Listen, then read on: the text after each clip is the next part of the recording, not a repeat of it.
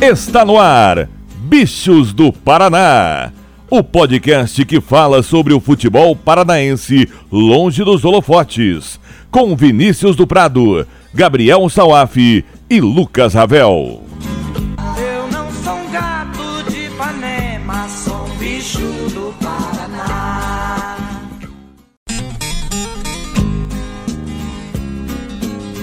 Dali gurizada, tudo beleza? Eu sou o Vinícius do Prado e esse aqui é o primeiro podcast Bichos do Paraná.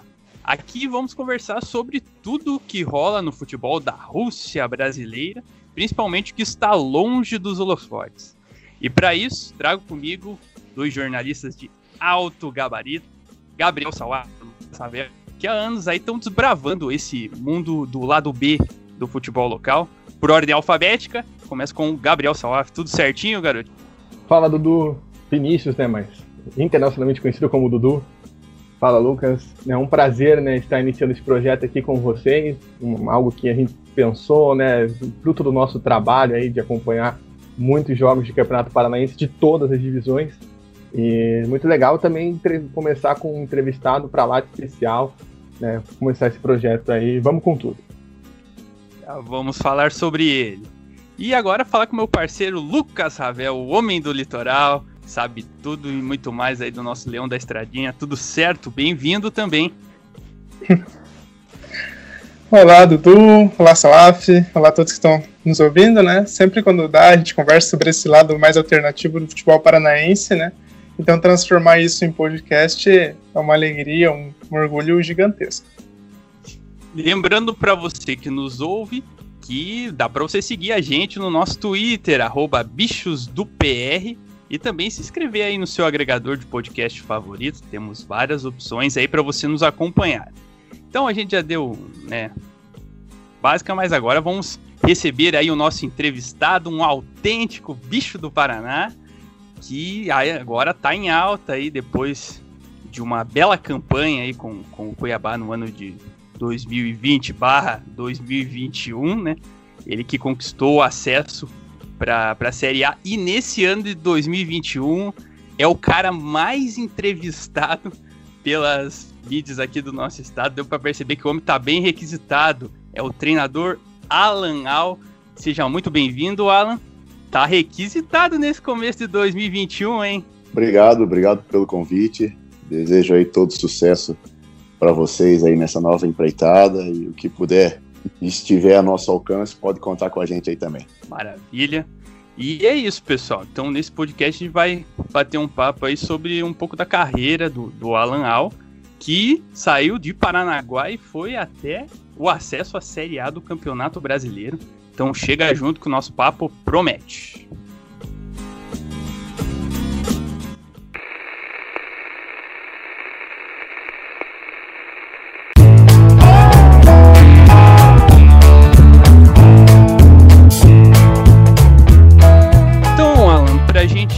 Abrir aí as conversas, vamos começar, né, do, do início da sua trajetória, né, no, no, futebol. Você que nasceu em Paranaguá, também é do litoral, assim como o Ravel, e defendeu clubes como o Rio Branco e o Coritiba, tanto como jogador quanto treinador, no caso dessas duas equipes em especial. Queria que você começasse falando um pouco dessa tua relação, é, tanto com o Leão da Estradinha quanto com o Coxa, que pelo que a gente pesquisou vem de família, né? Como é que é isso? Exato. Eu iniciei minha carreira de atleta no Curitiba em 88, nas categorias de base. Fiquei é, seguidamente até 2002, quando eu me transferi para fora do país. Tive uma passagem rápida pela França e retornei ao Botafogo do Rio. Depois do Botafogo, saí em 2003, final de 2003, né, quando, quando a gente conseguiu acesso e fui para fui para Coreia do Sul. Voltei para Curitiba, fiquei até o final de 2005. Depois tive uma passagem também na Itália. Tive uma passagem pelo Rio Branco, uma passagem muito boa no ano de 2007, que tivemos ali bons resultados no, no Campeonato Paranaense. Nesse ano, o Paranavaí, se não me engano, foi o campeão estadual. Fomos eliminados pelo Paranavaí, né? E, e, tivemos uma, jogos assim memoráveis na Copa do Brasil que infelizmente não, não tivemos sequência porque fomos eliminados aí pelo, pelo tapetão por uma questão de, de documentação suposta, essa documentação irregular. É, e voltei, continuei é, em 2007 no Rio Branco, acabei me transferindo para a Grécia também, retornei em 2008 para o Rio Branco, em 2009 joguei no Sinop, e aí a gente já começou a pensar em outra situação, de treinador mesmo, e tive a primeira oportunidade profissionalmente também no Rio Branco de Paranaguá em 2011. Né? Vão se passar aí 10 anos já nessa, nessa nossa sequência de, de, de trabalho. Né? E a minha família também. A minha família também teve passagens pelo Curitiba. É, meu pai foi jogador do Curitiba, foi jogador do Rio Branco, foi dirigente do Rio Branco durante muito tempo. Meu irmão também jogou nas duas equipes, então a gente tem um pezinho lá na, na, na, na, estradinha e outro no Couto Pereira como, como atletas e, e, também eu como, como treinador. Então a gente fica feliz né, por ter essa, essa porta aberta ali nos dois lados e com passagens ali muito felizes em ambas as equipes. Alan, como você disse, em 2008 você fez parte do, do elenco do Rio Branco e o seu irmão também treinou, né? O Rio Branco, o seu irmão Netinho treinou o Rio Branco em 2008.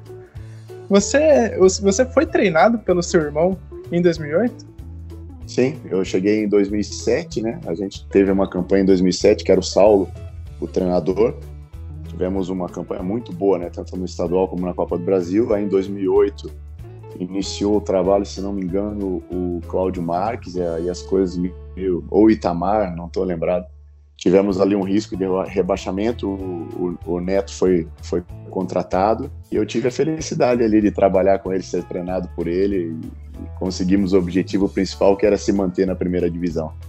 Alan, você citou aí alguns times que você passou, né, nessa década dos, dos anos 2000, 90 também. Qual, como, qual principal diferença que você vê do Paranaense para aquela época do que para agora, que você encontrou né, como treinador do Foz, do Cascavel, do Paraná Clube? Qual que é a principal diferença que você vê no nosso estadual? Ah, naquela época o estadual durava aí praticamente quatro meses, né? A gente iniciava o campeonato em janeiro e terminava próximo de abril, é, final de abril, e depois depois ainda tinha uma, uma outra intertemporada, né, que o calendário do futebol brasileiro começou a modificar a partir dos anos 2000, né? Metade quase do, do, dos anos 2000 ali. Então a gente tinha esse, esse campeonato paranaense, era praticamente um, um, um semi-brasileiro, né? Era muito significativo, era um, era um campeonato de, de partidas e de volta, enfim, eram jogos, muitos jogos, né? E depois tinha uma pausa e aí a gente fazia uma intertemporada e iniciava o Campeonato Brasileiro em setembro, mais ou menos, final de agosto, setembro. Eu acho que a principal mudança foi, foi esse, esse calendário mais apertado, mais justo que a gente tem hoje em dia. Exatamente. E agora então, partindo para sua transição ali entre jogador e treinador, né? Você jogou no Rio Branco e, pelo que a gente viu, você também deu os primeiros passos ali no, no Leão. Como que o, o time lá de, de Paranaguá ajudou você nesse processo de transição entre jogador e treinador? Logo que eu parei de jogar, daí fiquei um tempo é, afastado do futebol, né, tinha outros projetos, eu acho que era necessário a gente dar uma, uma respirada em outros ares. Foram aí, se não me engano, 20, 17 anos, 18 anos ininterruptos né, como atleta então aí quando eu, parei de jogar, eu falei, não, agora eu vou dar uma, uma arejada, uma refrescada, mas não durou muito essa arejada, não. É, eu tive um convite daí da diretoria para prestar um, um, uma assessoria, vamos dizer assim, né, como, como gerente de futebol. E aí aceitei, é óbvio, né? Não, não, tem como ficar longe do futebol, a gente tem uma identificação muito grande, os amigos, a vida toda, né, nesse meio. E por final, é, quando o Rio Branco passou um momento ruim ali no campeonato de 2011, é, me solicitaram, pô, você tem uma liderança, sempre teve uma liderança, tem um perfil muito bom, é, vamos, vamos colocar você como treinador, você aceita nessa reta final? E a gente estava perigando ali para não ser rebaixado e acabei aceitando. Aí peguei mais gosto pela coisa, continuei os estudos, as especializações, os cursos e de 2011 para cá daí não não parei mais. Em 2012 ainda iniciei como auxiliar né, do, do Liu Evaristo. fizemos uma campanha boa, mas o, o Lille saiu na quarta ou quinta rodada e naquela época o campeonato ainda era longo, era turno e retorno. E fizemos um campeonato em 2012 muito bom, muito bom, sendo pontos corridos, acho que ficamos em sexto, se não me engano. É, e dali eu acabei indo para Curitiba, mas o Rio Branco foi, foi fundamental para a gente reativar esse gosto pelo futebol e, e, de outra função, né? De outro lado, e não como atleta, mas sim como, como comissão técnica. É, Alan, em 2015, você, à frente do Rio Branco, disputou o Torneio da Morte do Campeonato Paranaense. E nesse mini torneio, você conseguiu aí também uma vitória improvável contra o Atlético na Arena da Baixada. É, gostaria que você contasse um pouco de como que foi essa experiência nesse ano com o Rio Branco, que está disputando esse campeonato e conseguir salvar o Rio Branco no saldo de gols, né? É, foram, foram jogos assim memoráveis, né? Tivemos uma reta final ali, era um quadrangular da morte, né? Era um torneio da morte ali, que era, se não me engano, o Nacional, o Atlético, o Rio Branco e o Prudentópolis. É, e, e Estrei contra o Prudentópolis, fora de casa, tivemos um empate, estávamos ganhando, tivemos um empate no final, depois jogamos contra o Atlético, vencemos de 3 a 0, 3 a 1 na Arena da Baixada. Eu tinha acabado de sair do Curitiba, da categoria de base, recebi o convite é, através do Heraldo, e ali não teria como dizer não também, né? O Rio Branco estava numa situação delicada e a gente tem esse carinho, tem esse vínculo com a cidade, e de a gente aceitou. Então foram jogos assim que, que ficaram marcados, que, que, que entraram ali para a história por ser um, um, jogos difíceis. Né? O, o, Atlético vinha jogando com a equipe alternativa e quando entrou no, no, no torneio é, da morte colocou a equipe principal. E justamente contra nós, né, a estreia da equipe principal, nós conseguimos é, vencer por 3 a 1 se não me engano, e foi um jogo memorável e fundamental para que a gente pudesse aí, fugir do, do descenso, que graças a Deus não aconteceu. E só abrindo um, um parênteses rapidinho, Salve, é que nesse período que o, o Alan dirigiu o Rio Branco, foi 2015, depois 2016, o meu primeiro jogo que eu fui fotografar no campo foi um J e Rio Branco, cara. Em 2016 o Alan tava lá. Foi uma lembrança que me veio na mente quando a gente tava fazendo o programa. Então foi, foi algo bem bacana assim que eu queria lembrar aí nesse momento. Eu queria só aproveitar, nesse, nessa vitória do Rio Branco contra o, contra o Atlético, foi um jogo que ficou muito marcado por protesto da torcida do Atlético. Eu não sei se você chegou a ver, se chegaram até vocês uma imagem. Para mim ficou muito marcante. No meio do jogo, uma bola foi para a bancada e duas crianças começaram a jogar bola e a torcida começou a torcer pelas crianças. Você sentiu isso no, no jogo? Você viu depois? Como que foi receber isso, né? Não, foi, foi muito inusitado e engraçado, porque foi depois de uma finalização nossa, e eu lembro bem. E a torcida começou a gritar olé e não tinha, a, o, o, jogo não tinha voltado, não tinha, não tinha sido batido o tiro de meta. E eles começaram a, a torcer para as crianças ali e o jogo correndo. E, e, o, e a arena estava cheia. Tinha muitos torcedores, não estava lotada, mas estava cheia eu não estava entendendo nada, mas aí de longe a gente conseguiu ver que era uma maneira deles protestarem, de, de, de, de virarem, né, entre aspas, as costas para o jogo e, e, ficarem torcendo ali para as duas crianças. E depois eu vim em casa com mais calma também, me diverti muito.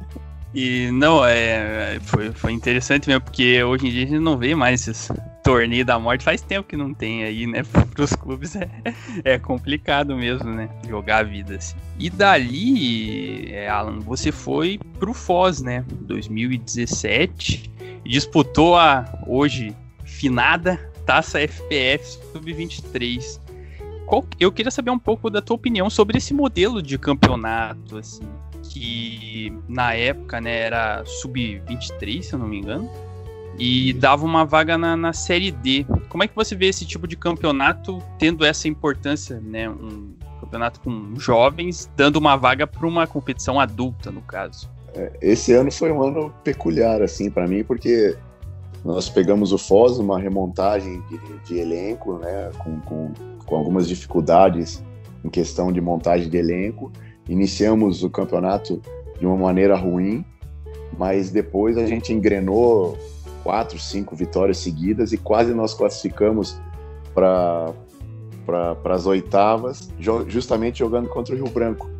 Tomamos um gol no último minuto e acabou entrando o Paraná na nossa vaga, né? E, e o mais importante desse tipo de competição para os times do interior, eu acho que é a sequência de trabalho, né? A sequência de montagem de elenco.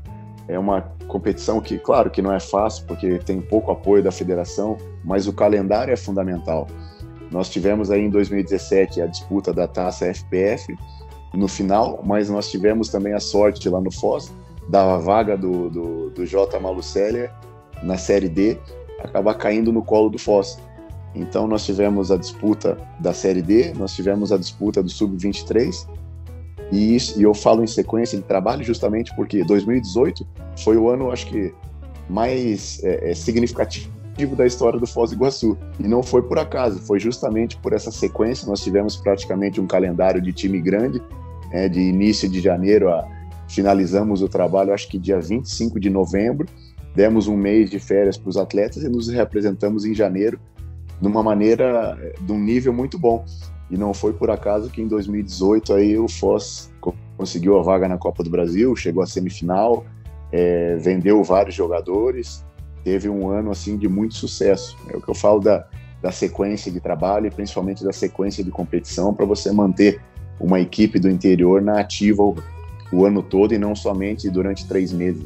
Alan, antes da gente falar em 2018, eu queria aproveitar que você deu esse toque na Taça Paraná, na Taça FPF, perdão, e a gente vê que muitos times, né, às vezes reclamam do fato de ser sub-23, né, porque querem esse calendário, mas é, às vezes não é viável você montar apenas um elenco sub-23. Você que foi um cara né, que tem várias experiências no interior, você acha que se fosse uma competição sem idade, né, sem, sem restrição de idade, poderia funcionar melhor? A gente poderia ter até hoje a Taça FPF, né, uma vez que acabou em 2019, no ano que a gente teve somente quatro times participando e todos da segunda divisão no Paranaense, não, que deixou aquilo.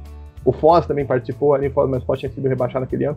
Tipo, deixou a competição meio assim, a federação preferiu encerrar. Eu acho que, independente da idade, eu acho que o apoio teria que ser maior da, da, da federação. É, a gente vê as, as, copas aí que existem e são fortes. Eu participei de uma Copa Paulista lá em São Paulo, pela Portuguesa, é uma competição que você enfrenta times que estão aí na, até na Série B. É, Ituano, o Guarani ia jogar com algum time, com um time alternativo. São equipes assim que, que têm o apoio da federação. Existe uma verba para que, que se montem, né, que tenha um trabalho é, forte de montagem de elenco, independente da idade. Eu acredito que a liberação da idade ajudaria sim, né, porque fica muito restrito fica muito restringido e de repente você tem um projeto de colocar alguns jogadores mais experientes pensando no outro ano e você fica de mãos atadas. Mas independente da idade, eu acho que o mais importante seria esse apoio, é, essa, essa venda da, da imagem da, da competição como uma, uma venda mais forte, né? A Copa Paulista lá, lá em, em São Paulo ela te dá uma vaga na, na Série D e também na Copa do Brasil. A portuguesa foi campeã, se não me engano, agora, né?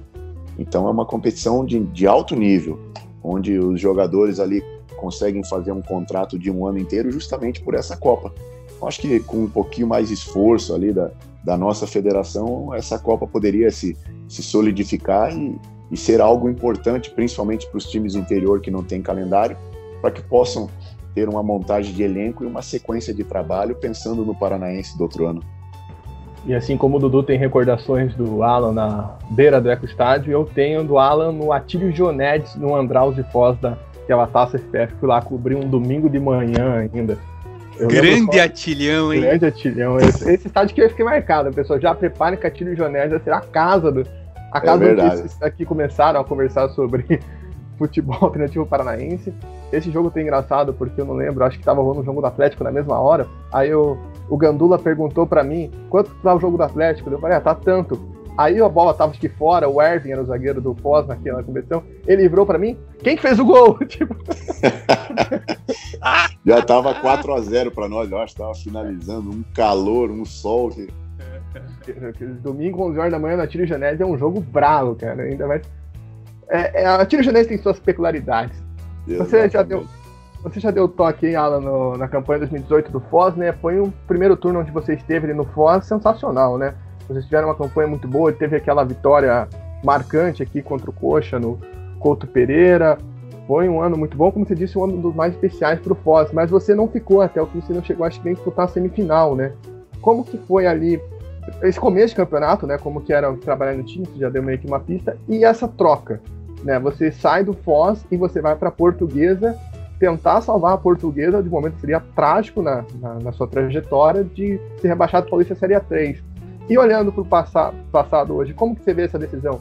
Você acha que ela foi ajudou você a crescer ainda mais, a, a ficar mais maduro dentro da vida profissional, né? De você trocar, pô, eu vou tá, na semifinal do Paranaense e eu vou ir jogar em Paulista Série 2 para sa sair do rebaixamento. Como que foi tomar essa decisão enquanto isso te ajudou a crescer? Eu já, já vinha já vinha, né, há um ano de trabalho no Foz e as coisas estavam muito muito redondas ali, né? Estavam tava muito entrosado. A gente trabalhava junto com o Negreiros, com o presidente, é, nós tínhamos um, uma intimidade e uma visão de futebol muito grande, muito parecida. E quando houve o convite da Portuguesa, eu conversei com os dois. Né, foi, foi logo depois do jogo do Atlético que a gente classificou lá na Baixada com um empate e iríamos disputar a semifinal. E a tomada de decisão minha foi muito importante porque já estava projetando alguma coisa para minha carreira que, que em alguns momentos você tem que dar um passo adiante em alguns momentos você tem que se retrair.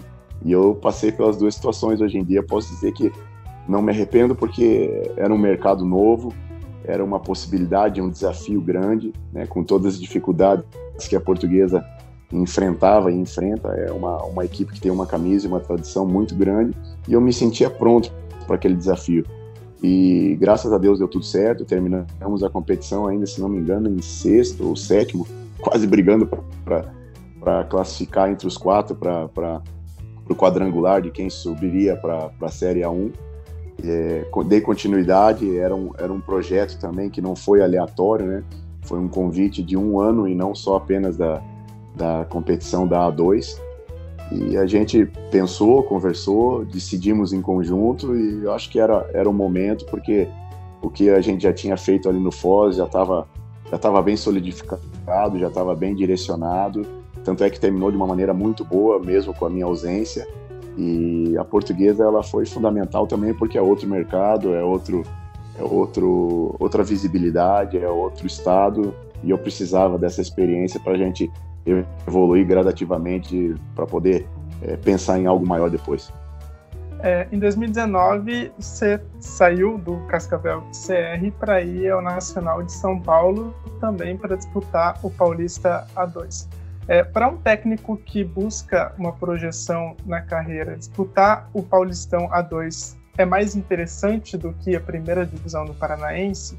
E o que você acha que falta para o Campeonato Paranaense não perder interesse é, para uma segunda divisão? Infelizmente é. Eu digo infelizmente porque a gente é paranaense. Você acompanha jogos da A2 do início ao fim na Sport TV, você acompanha jogos da A2 em TVs fechadas, é, a, a, divulgação ela é muito grande. O nosso campeonato estadual aqui, é, talvez pela falta de apoio, né, pela falta de, de, de investimento, é, não tem a mesma visibilidade, mesmo tendo um nível de equipes maior, porque tem equipes da Série B do brasileiro, tem equipe da Série A, né, no caso o Atlético e o Curitiba, e infelizmente não tem a mesma visibilidade nem mesmo, nem mesmo a mesma atratividade. É, como eu falei, você vê jogos aí, não só quando eu fui para lá, mas, mas, até hoje. Você vai começar a ver aí jogos da, da A2 e você não vê o jogo do, do Campeonato Paranaense fora do estado do Paraná. Então, são situações que. E outra coisa, né, a gente sempre fala, ou falava, né, eu quando estava mais de fora, ah, vamos montar um time trazendo jogadores da A2, da A3 de São Paulo, que aqui no estado do Paraná não consegue trazer. Não consegue. O nível salarial desses caras aí, ele, ele bate muito mais do que, com exceção aí de Curitiba, Paraná e Atlético, você não consegue trazer. Você não consegue convencer nem jogador, nem profissionais que estão lá de vir para cá para arriscar num paranaense, mesmo sendo de primeira divisão, porque o nível de investimento lá, se não me engano, da A2 era 800, 900 mil reais ou um milhão para portuguesa participar. Então você vê, aqui, se não me engano, são 350 mil. Então é, é uma disparidade financeira muito grande que acaba te levando para, de repente, tentar algo na A2, num mercado diferente, para você se fortalecer profissionalmente e também financeiramente. A segunda pergunta era justamente o que, que faltava né, para o Campeonato Paranaense não perder interesse para uma segunda divisão. Eu acho que é justamente o investimento, né? É justamente uma, uma competitividade maior. A A2 ela é muito competitiva. Times ali tradicionais que caem do, da primeira divisão no ano anterior para disputar dois para subir de novo é uma dificuldade muito grande. Eu acho que a competitividade aqui na, no Paranaense ela tem que ser maior. E para existir essa competitividade tem que existir um investimento. Não é falta de torcedor, porque você vai jogar na estradinha, como eu fui em 2020 na estreia, tem 3, 4 mil pessoas lotando o estádio, né? Você vai jogar contra o Curitiba, contra o Atlético, até contra o Paraná. No Paratiba tinha 4, 5 mil pessoas. Então não é questão só do torcedor comparecer, mas sim de um investimento e de uma, uma divulgação, sei lá. Daí já não entra muito na minha área, né?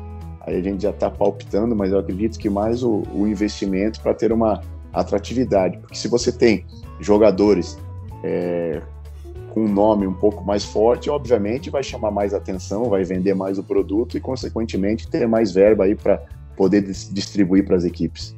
O Alan falou de transmissão e não é só a dois, né? A gente tem que lembrar que quem atira a primeira pedra, quem nunca se pegou um sábado ou domingo de manhã, vendo na Rede Vida jogo do Paulista 3, segunda divisão, um time que você nem fazia ideia que existia, né? E tinha essa transmissão há muito tempo, né? Eu sou um que às vezes pegava vendo o William Solteira versus é, União Barbarense, assim vai. Eu, o Alan falou essa coisa da, da, da valorização, eu lembro umas, umas férias eu passei em São Paulo, e eu acabei indo no Juventus e 15 de Piracicaba, estádio cheinho, e tinha umas plaquinhas ainda. Vida longa aos estaduais e Juventus e 15 de Piracicaba é melhor que Barcelona e Real Madrid. Né? Tinha essas, essas, essas mensagens na arquibancada lá da rua Javari. Rua Aí Javari, comeu uma espirra, um canole. Um canole. Você, você treinou, mano? Chegou a jogar na Javari? Lá é realmente diferente, Alan? Pelo que a gente tá falando de São Paulo. Já joguei várias vezes lá quando estava na portuguesa e, se não me engano, contra o Nacional também. Lá é um estádio tradicionalíssimo, né? Se existe algum estádio raiz no mundo, um dos do, entre os quatro tá ali.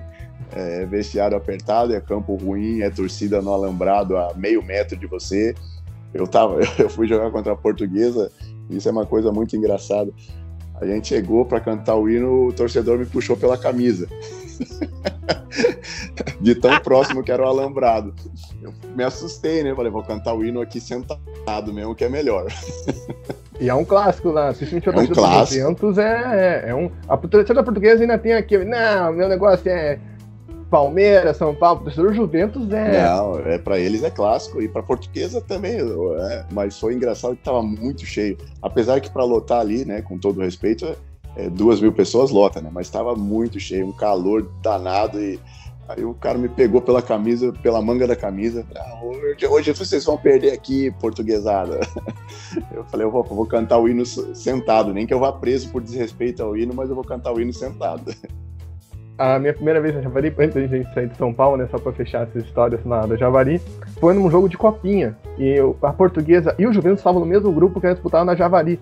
E no jogo anterior do Juventus, era um jogo da portuguesa, que a portuguesa a gente empatou e foi eliminada. Então virou uma festa aquilo, sabe? Se eu não me engano, acho que a portuguesa perdeu um pênalti. Daí aquilo virou uma festa, tinha um, uma, a torcida portuguesa na área visitante ali. Ah, virou uma tiração de sarra, musiquinha do Dona Maria, Dona Maria, o seu Manuel tá fazendo sei lá o que na padaria, então é, é um clima sensacional. Agora vamos voltar aqui pro futebol paranaense, porque no Nacional lá na Barra Funda, né, as coisas não deram tão certo e você, né, acho que ficou mais cinco rodadas e voltou pro Cascavel CR mesmo, onde você iniciou o planejamento. E aquele time, a gente até falou de nosso programa piloto, então ninguém ouviu. É, mas que o Cascavel é sempre um time que até hoje o pessoal vê e esse aí vai brigar para não cair, porque até mesmo quando subiu em 2018, a gente cobria na época no site do Rico ao Pobre, divisão de acesso, a gente tomou um susto, porque nossas apostas estavam todas com São Joséense, o Cascavel CR foi lá e roubou a cena e subiu. E você chega e faz um trabalho totalmente consistente no Cascavel CR, né? Principalmente no segundo turno, faz um segundo turno muito bom. Eu queria saber como que foi essa remontada no time, né? Como né, dar esse up naquele, nesse trabalho e também o quanto que doeu tomar aquele gol aos 48 do segundo tempo contra o FC Cascavel que tirou vocês da Série D. Fala um pouquinho. Ah, foi, foi um projeto assim, um pouco audacioso. Tinha um, alguns empresários, né, que, que ligaram para mim falando que, que tinham essa vontade de que eu trabalhasse para que desse uma competitividade maior entre o Cascavel CR e o Cascavel FC, né, que era o, era o time que tinha, tinha mais investimento, era o time que estava mais organizado, tinha um elenco muito bom. E eu iniciei o trabalho, iniciamos a pré-temporada em novembro e paramos em dezembro com algumas dificuldades, algumas coisas que vinham me incomodando. Eu tive a proposta do, do Nacional, conversei com o presidente, ele falou que, que não tinha como, como cobrir ou pelo menos chegar próximo disso e, e a gente acabou é, fazendo um acerto tranquilo e eu fui lá pro, pro Nacional o intuito de, de brigar para subir para um, né? Mas quando cheguei lá, um cenário também um pouco diferente daquilo que a gente tinha conversado. É, tive alguns desgastes com alguns dirigentes, né, por questão de não aceitar interferência no meu trabalho. E para não criar uma, uma situação mais desgastante, a gente acabou é, encerrando o ciclo ali depois de seis rodadas, mais ou menos, e acabei voltando para casa. Só que quando eu estava voltando aqui para Curitiba, o presidente do, do Cascavel me ligou, falou: Pô, você não vai para casa, vem direto para cá. Vem direto para cá, que a gente tentou trazer um outro tipo de trabalho, acabou não dando certo. E eu acredito que com as peças que chegaram aqui, inclusive algumas eu tinha sugerido, é, a gente consegue aí fazer um, um, bom segundo turno e brigar por algo a mais que não seja a, a briga pelo, pelo descenso. E aí iniciamos o trabalho, iniciamos um segundo turno muito bom, é, ganhamos o Curitiba, tivemos boas partidas. É, contra o, o, Cascavel foi o primeiro clássico né, da história e nós estávamos ganhando de 1 a 0 até os 48 e conseguindo a vaga para a Série D. Isso ia ser um fato que teria que entrar para a história pela limitação que a gente tinha, pelas dificuldades financeiras é, e os atletas acreditando, trabalhando forte juntamente com a comissão. É, tínhamos uma comissão muito muito equilibrada, uma comissão que muito profissional que, que fez com que os atletas se sentissem valorizados né, no trabalho do dia a dia e as coisas não aconteceram por detalhe, né? Aquela coisa do futebol, né? Que no último lance, no último vacilo, acabou cedendo o um empate pro, pro, pro Cascavel e a vaga ficou pro Cascavel que, que vinha ali com maior investimento, mas também por outro lado foi positivo porque era uma equipe também que que vinha investindo, que vinha trabalhando sério há muito tempo e a gente lamenta, mas ao mesmo tempo sabe que, que ficou em boas mãos. Mas até hoje, quando eu estou em casa, às vezes eu lembro daquele jogo, dá um pouquinho de, de tristeza, porque foi um jogo assim memorável, o primeiro clássico da história, que a gente poderia ter ganho ali com não com certa facilidade, mas com, com convicção. E realmente ia ser épico se, se ganhasse aí, classificasse para a Série D, ia ser histórico mesmo. Dudu, deixa eu só puxar uma. Vai lá, vai lá, vai lá. Não pauta, mas eu lembrei. Primeiro que essa aí é aquele famoso, né? Tô de boas em casa e de repente minha mente lembra de alguma coisa e você faz aquela cara assim. Ah, Nossa, esse meme é muito. Esse, isso aí sempre acontece. Mas eu queria até, uma coisa que até a gente debateu no nosso piloto, a gente não sabia muito bem, e eu queria perguntar para você que viveu isso, como que é essa relação do FC Cascavel com Cascavel CR? Esse, tem esse clima de rivalidade? Porque o que a gente lembra, né, que o Cascavel CR, às vezes as pessoas não lembram, mas é o mais antigo o Cascavel CR ficou anos na primeira divisão, caiu, até ficou licenciado no tempo. Aí veio o UFC Cascavel com investimentos, né, com principalmente um marketing muito forte, né, do UFC Cascavel, que se destacou. E aí o Cascavel CR volta lá por 2014. Eu lembro que em 2014 eu trabalhei cobrindo a terceira divisão do Paranaense do Redação em Campo. E eu liguei pro, acho que presidente na época do Cascavel, não lembro, e ele falou: a gente tá com esse projeto e a gente quer voltar pra Série A em cinco anos. E casou certinho, deu cinco anos de 2014 para 2019. Como que é lá? Tem essa rivalidade, tem esse clima de, ó, oh, eu era antes, não sei o quê, de um tentar tomar o lugar do outro, como que é esse clima lá no Oeste? Totalmente, um clima de rivalidade como, como um Atletiba, como um Paratiba, é, são, são assim situações que a gente só vê é, quando só, só acredita quando presencia. Né? Jogadores, um não falam com o outro, dirigentes, assim, sempre um espetando o outro. E o, o, o Cascavel CR, vamos dizer, é o time mais antigo, é o time da, do povão, né? E o, e o, o Cascavel FC é o time mais da, da, do pessoal jovem, da, um outro perfil. Então é muito legal porque no clássico, e era mando no, do, do UFC Cascavel, né? Era mando do UFC Cascavel e eu acho que foram dados 400 ingressos ou coisa parecida, assim, questão de rivalidade mesmo. Então ficou o estádio todo de, de amarelo e preto e uma pontinha lá atrás do gol, no sol, do, do, do tricolor, do bicolor lá, né? Do, Cascavel mais tradicional. Então é, é, uma rivalidade legal, uma rivalidade sadia até certo ponto, né? Não passando dos limites, mas é uma rivalidade muito grande e acredito que esse ano aí deve ter de novo. Vamos ver, vamos ver, porque é um. É, o, o a cidade não estava acostumada a ter dois times, né? Daí depois que teve dois, aí naturalmente cada um vai, vai tomar suas preferências. Né? E dois com o mesmo nome, né? Ainda fica esse detalhe. aí que tá, né? É o Puxa, clássico que que da cara... serpente, né? Que eles batizaram. Os caras podiam ter metido um Grêmio Cascavelense, ia ficar mais fácil pra, pra quem escreve os textos, né? os, dois tem, os dois têm sobras no escuro, né? Os Exato. dois têm serpente, né? Tem tudo isso, né? E além que se fosse Grêmio Cascavelense ia atrair mais torcida, né? Porque lá a gente Ah, sabe, é, é verdade, né? faz sentido, faz sentido. Então, depois de todos esses trabalhos, né, essa tua rodagem, você acabou chegando ao Paraná. Inicialmente como auxiliar e depois assumiu o comando técnico da equipe, né, como, como todos sabem.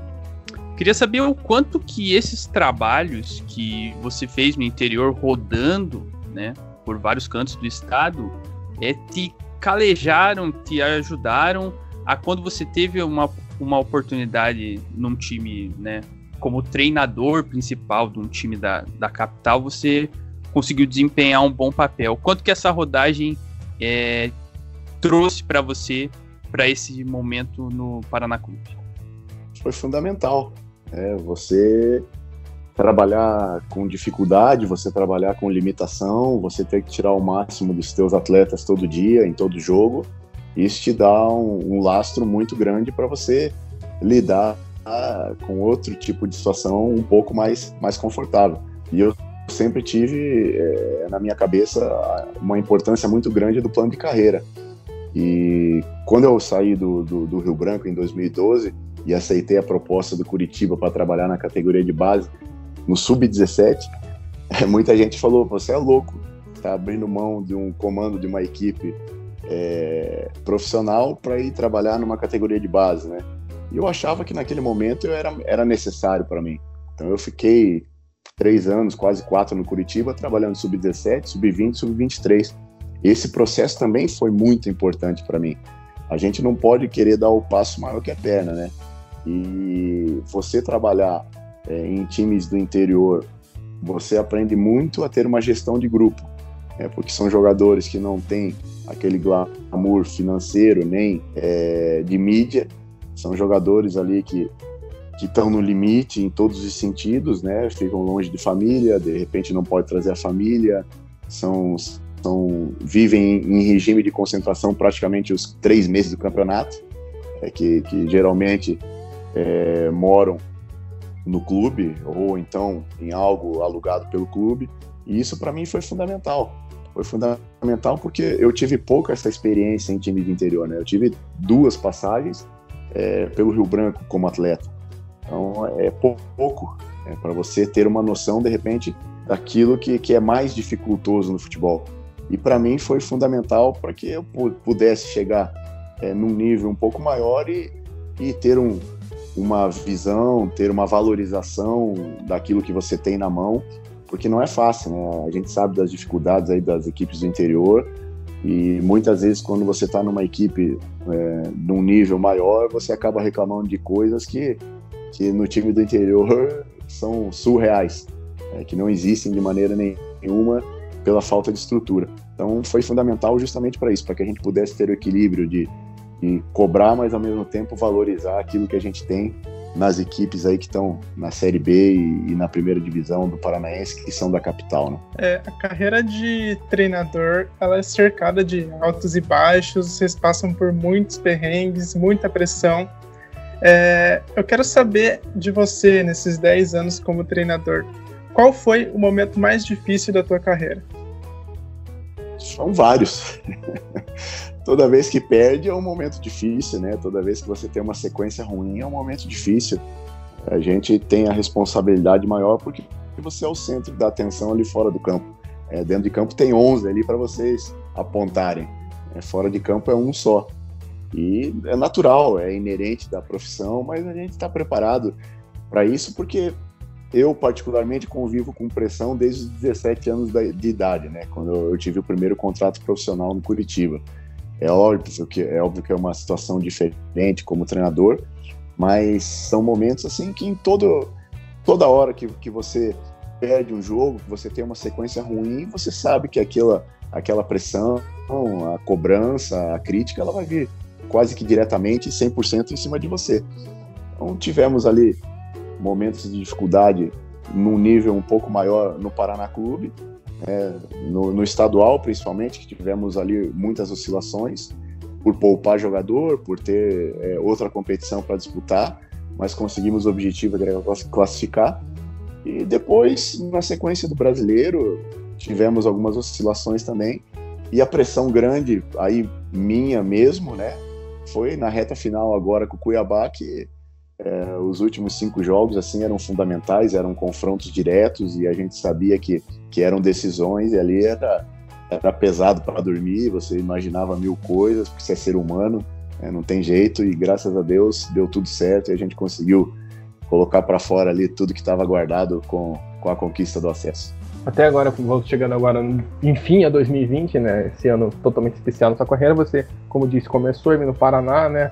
Primeiro momento você, a diretoria falava que você era mais uma aposta de momento, porque quando chegasse o famoso investidor, eles iam avaliar se trocasse o comando, mas você ficou, né? Você foi prolongando e ficou e teve a pandemia, né? Teve aquela pausa, quando começa a Série B vocês começam bem. E você ainda você ainda até comentou em algumas entrevistas que o fato de vocês terem começado muito bem colocou mais essa pressão que acabou resultando na sua demissão, né? De ter essa sendo que o Paraná ia, o lugar do Paraná ia ser brigar lá em cima o tempo todo, o campeonato todo. Como que foi ali, né? Como que você confirma isso que foi um time refém das altas expectativas e talvez isso possa ter combinado não só na sua demissão, mas em tudo que aconteceu pro resto da temporada? Sim, eu acho que foi, né? Mas eu vejo assim que uma equipe grande, né, de tradição como é o Paraná, é natural que isso aconteça, né? Principalmente do contorno externo, que a gente procurava blindar internamente se a gente sentasse numa conversa, assim, numa entrevista, eu falasse para você, para vocês, que a gente terminaria o primeiro turno do brasileiro a três pontos do G4, vocês iam dar risada, vocês iam me chamar de louco ou de, de, de, de um cara muito é, sonhador.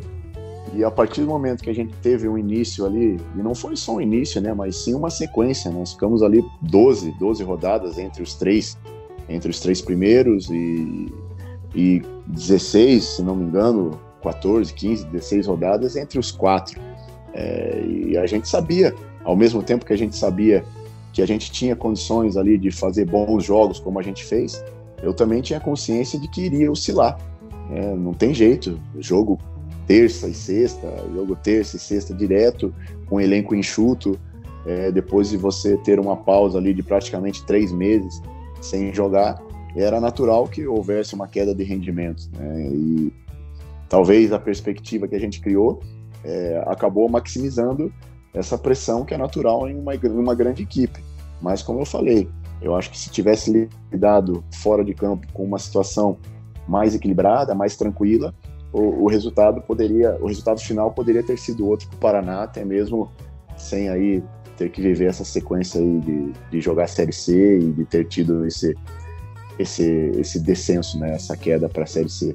Mas são coisas do futebol, né? Quando você a expectativa ela só é positiva quando o trabalho é positivo, né? Você não vai criar uma expectativa ruim em cima de uma de uma equipe que, que vem tendo é, resultados ruins e principalmente desempenhos ruins, porque mesmo com os empates, na maioria dos jogos nós tivemos ali muito bons desempenhos, né? Sofremos empates nos últimos lances por algumas falhas é, bobas, que acabaram resultando em perda de pontos, mas o desempenho nosso era muito bom.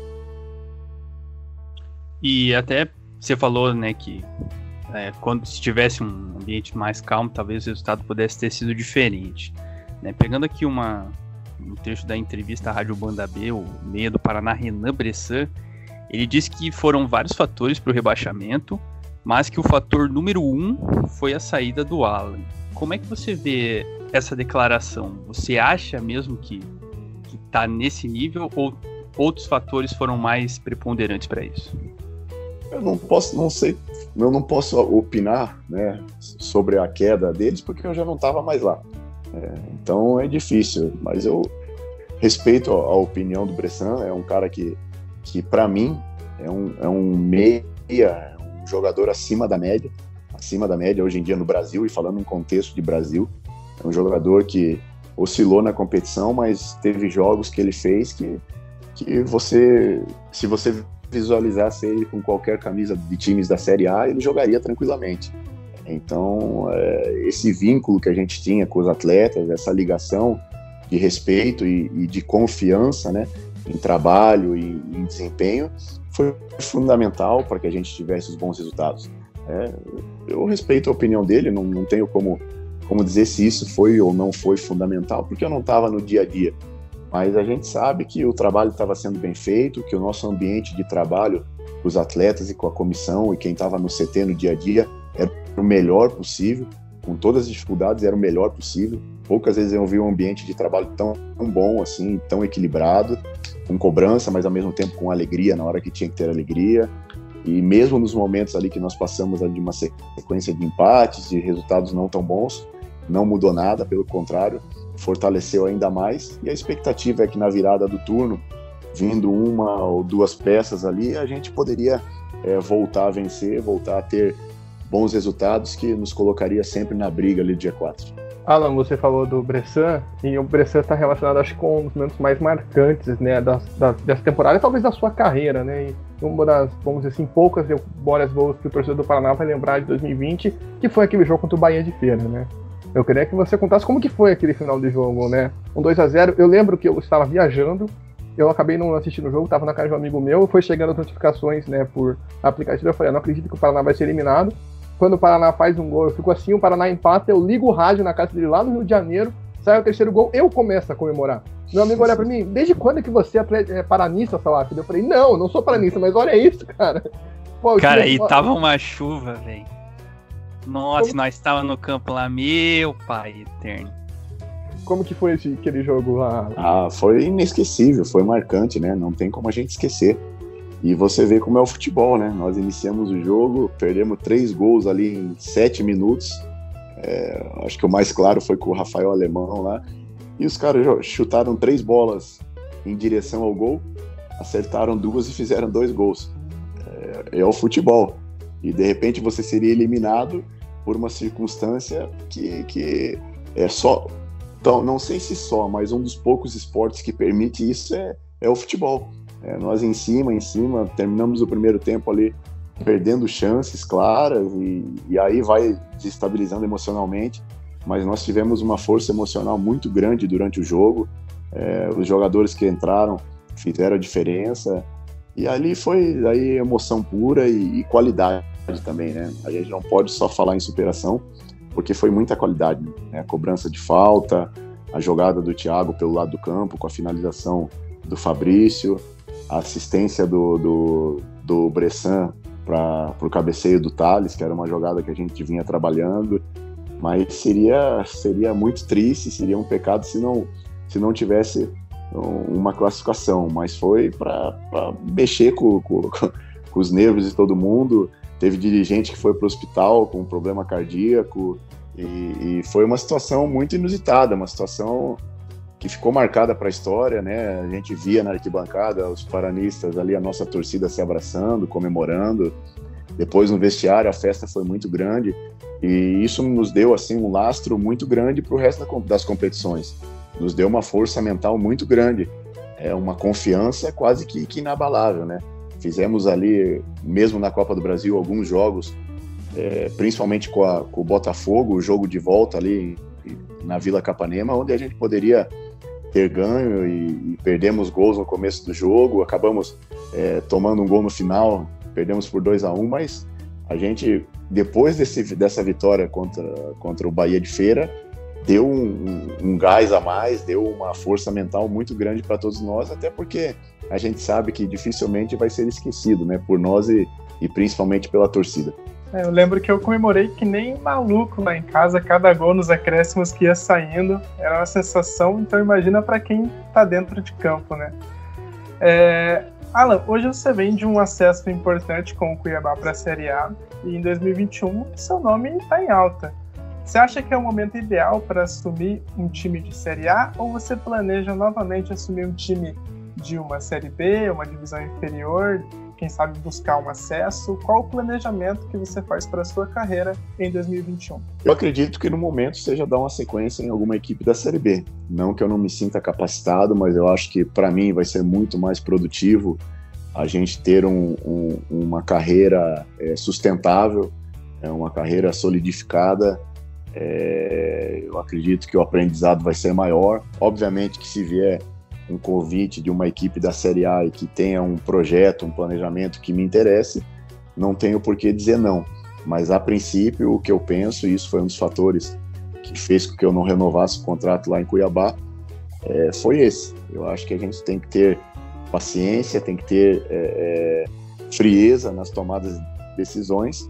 E assim como eu tomei a decisão de sair do Foz naquele momento para ir para Portuguesa, que de repente é, foi uma, uma tomada de decisão difícil de se fazer. Eu vejo que hoje em dia o melhor cenário para mim seria disputar uma Série B com uma equipe que brigue, uma equipe que tenha, que tenha uma perspectiva boa, para que a gente aí possa, aí, se Deus quiser, conseguir mais um acesso e aí sim se, se consolidar cada vez mais no cenário nacional. Dali gurizada, Vinícius falando diretamente do futuro. Essa é a vantagem da tecnologia. Pouco tempo depois que a gente gravou o papo com o Alan, descobrimos o destino dele para a temporada 2021. E é mais ou menos aquilo que ele tinha planejado: um clube de Série B com tradição, uma boa estrutura e que aspira sim chegar à Série A do Campeonato Brasileiro. Estamos falando do Guarani de Campinas, o Bugrão Campineiro é o destino do treinador para a próxima temporada. Então vamos ver o que ele vai aprontar para os lados de Campinas. Então é isso, gente, mas não sai daí, hein? Continue aproveitando o papo. Vamos usar a máquina do tempo para voltar de novo a conversa com o Alan Al. Não sai daí. E para fechar esse nosso bate-papo, é, para esse teu futuro, o que, que a temporada 2020 te ensinou que você acha que você vai levar aí para a tua carreira? Ah, ensinou muita coisa, viu? É difícil até a gente resumir em uma frase ou em uma palavra, mas eu acho que é, o que eu aprendi muito e que eu sempre não é nem aprendi, mas confirmou aquilo que eu penso é que o que tem que acontecer sempre vai acontecer quando você trabalha, quando você é, procura fazer as coisas corretas, procura fazer as coisas de maneira honesta. É, de repente um tropeço aqui, uma porta se fecha aqui, mas se abre três, quatro e, e o homem lá em cima lá ele tem o comando de tudo e a gente sabe que nós temos que fazer a nossa parte, mas o que está predestinado, o que está o que está escrito dificilmente alguém consegue consegue apagar. Então isso para mim foi uma mensagem fundamental, né? Que é, a gente leva daí não só para o lado profissional, mas também para o lado pessoal, para o lado de ser humano, para o lado do homem.